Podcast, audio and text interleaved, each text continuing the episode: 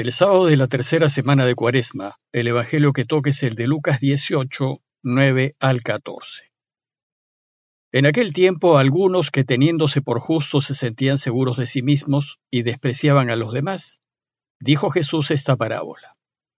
Dos hombres subieron al templo a orar, uno era fariseo, el otro un publicano. El fariseo erguido oraba así en su interior.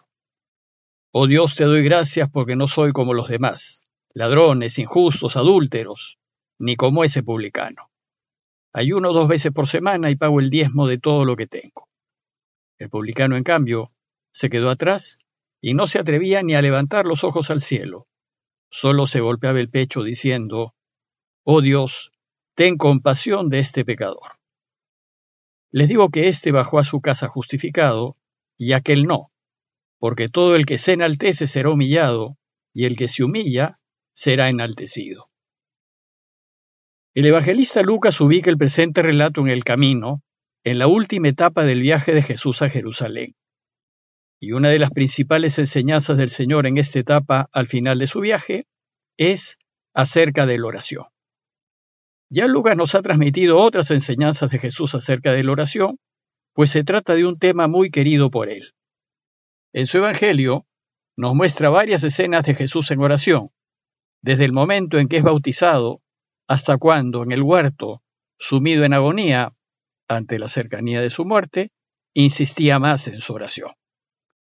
En el capítulo 11, Lucas también nos dijo que los discípulos de Jesús le pidieron que les enseñase a orar, y él les enseñó el Padre Nuestro. Y esta hermosa enseñanza la concluyó con un llamado a insistir en nuestra oración. Pidan, nos dice, y se les dará. Busquen y encontrarán. Llamen y se les abrirá, porque todo el que pide recibe, el que busca encuentra, y al que llama se le abre. E inmediatamente antes del relato de hoy, Jesús vuelve a enseñarnos acerca de la necesidad de orar siempre y sin desfallecer. Y nos vuelve a repetir que debemos insistir en nuestra oración al Padre. Y para demostrarnos que la oración perseverante es eficaz, a fin de que no dejemos de pedir nunca, nos cuenta la parábola de la viuda que con mucha insistencia le pide al juez que le haga justicia, y éste, para que no lo siga molestando, le hace justicia. Pues si esto hace el juez injusto, con más razón, dice Jesús, Dios nos responderá, pues Él es nuestro papá, y nunca se cansará de escucharnos y atendernos. Siempre nos va a prestar atención y va a oír nuestras oraciones. Pero recordemos que nos va a conceder lo que le pidamos siempre y cuando aquello que le pidamos sea lo que más nos conviene y sea para nuestra felicidad eterna. Pues su voluntad es que vivamos felices y vivamos para siempre.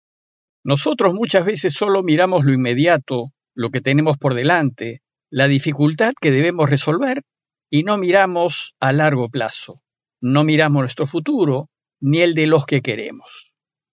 Dios, en cambio, mira también el futuro. Su mirada es complexiva, de conjunto. Por eso Él solo nos concederá lo que a la larga sea mejor para todos.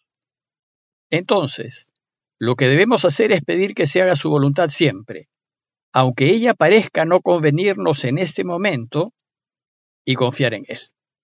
Pues a la larga, que se haga su voluntad es lo mejor que nos puede pasar.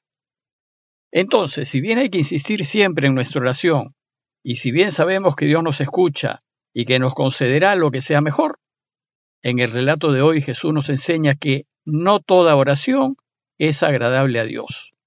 Y en algunos casos, cuando nuestra actitud no es la correcta, nuestra oración es inútil. Nos va a enseñar que la oración arrogante, la de aquel que ora creyéndose superior a los demás, no es escuchada por Dios. Por tanto, la enseñanza de hoy es acerca de la actitud que debemos tener cuando oremos. Y su enseñanza la inicia a propósito, dice el texto, de algunos que teniéndose por justos se sentían seguros de sí mismos y despreciaban a los demás. Y a este propósito nos cuenta una parábola en donde nos muestra la oración de dos personajes conocidos por todos sus oyentes, un fariseo y un publicano. Jesús empieza su parábola diciéndonos que dos hombres subieron al templo a orar. Uno era fariseo y el otro un publicano. Se trata de dos personajes claramente opuestos. El primero, el fariseo, era un hombre respetable, religioso, piadoso. Su vida se regía por el deseo de cumplir los 613 mandamientos y normas de la ley de Moisés. Esa ley que los judíos afirman que fue dada a Moisés por Dios mismo y que era la que regulaba la relación con Dios y la relación entre los hombres. Pues los fariseos creían que si cumplían la totalidad de la ley, se estaría respetando la alianza hecha con Dios y Él responderá llenando de bendiciones al pueblo. Los fariseos pues vivían orgullosos de ser cumplidores de la ley y de ser ejemplo de lo que los demás deberían hacer, y el pueblo los respetaba y alababa el modo de proceder de ellos. El segundo personaje era un publicano. Los publicanos, por trabajar para los romanos recolentando sus impuestos, eran considerados automáticamente pecadores, sean o no sean personas justas, pues atentaban contra el santo pueblo de Dios. Su profesión era repudiable, y por estar en contacto con extranjeros se encontraban en estado constante de impureza, es decir, en una incorrecta relación legal con Dios. Y aunque había publicanos justos y buscadores de Dios, como lo fue Saqueo que no era consciente de haberse aprovechado de nadie, el pueblo los despreciaba, los excluía y los ponía aparte, y consideraba que los amigos de los publicanos eran otros pecadores como ellos. Bueno, pues resulta que estos dos personajes fueron al templo a orar. Estaban uno cerca al otro, es decir, eran próximos, prójimos, y se habían visto. El publicano subía al templo a purificarse de su estado de impureza, mientras que el fariseo subía al templo a agradecerle a Dios por haberlo hecho como era. La parábola que nos cuenta Jesús nos narra la oración de ambos. Dice el texto que el fariseo, erguido, oraba así en su interior. Oh Dios, te doy gracias porque no soy como los demás, ladrones, injustos, adúlteros, ni como ese publicano. Ayuno dos veces por semana y pago el diezmo de todo lo que tengo.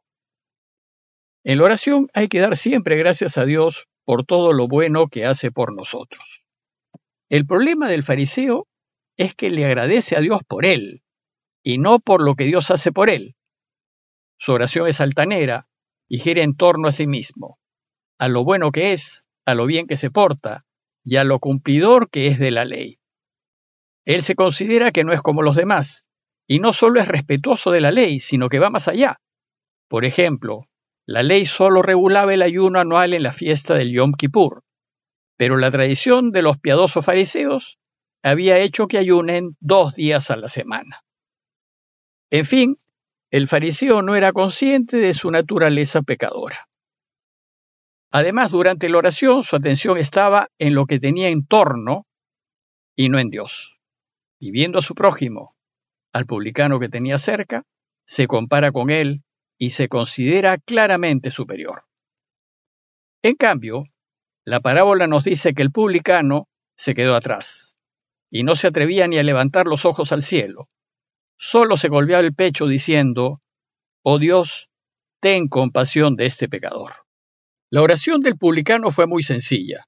No se aferró a ningún mérito personal, sino más bien ante Dios se reconoció pecador como lo somos todos. Su centro no es Él sino Dios, que lo puede todo y a quien solo pide piedad.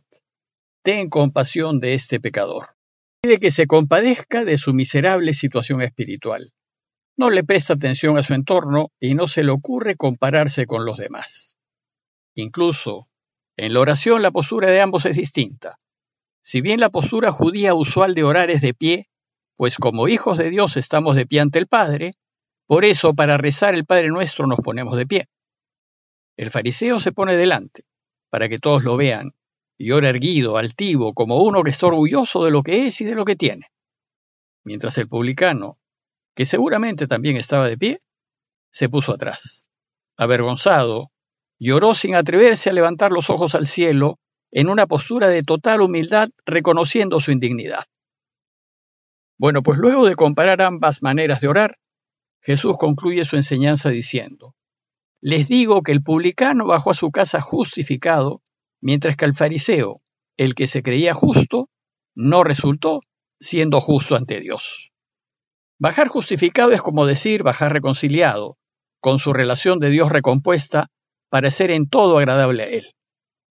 ¿Y por qué la oración del fariseo no fue del agrado de Dios? Porque el fariseo no necesitaba a Dios. ¿Para qué? Si él era ya un hombre justo y lo tenía todo. Esta postura soberbia descalifica completamente su oración. Y esto es lo que sucede en el mundo de hoy. Como creemos que lo tenemos todo y que lo podemos todo, Dios ya no es importante. Ya no lo necesitamos. La necesidad de Dios solo aparece cuando nos falta algo que creemos seguros. En conclusión, Jesús nos enseña que nuestra oración debe ser insistente y humilde, reconociendo que el Dios es Él y no nosotros, y que Él es el merecedor de toda alabanza y no nosotros.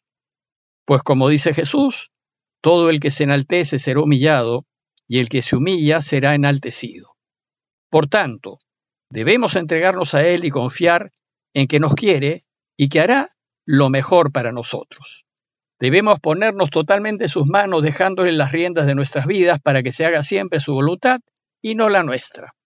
Aunque de momento no la entendamos, pero sabiendo que a fin de cuentas su voluntad será lo mejor para todos. Pidámosle pues a Dios su ayuda para reconocer nuestra pequeñez y reconocer que lo necesitamos, y para reconocer que Él lo es todo y que sin Él no podemos nada. Parroquia de Fátima, Miraflores, Lima.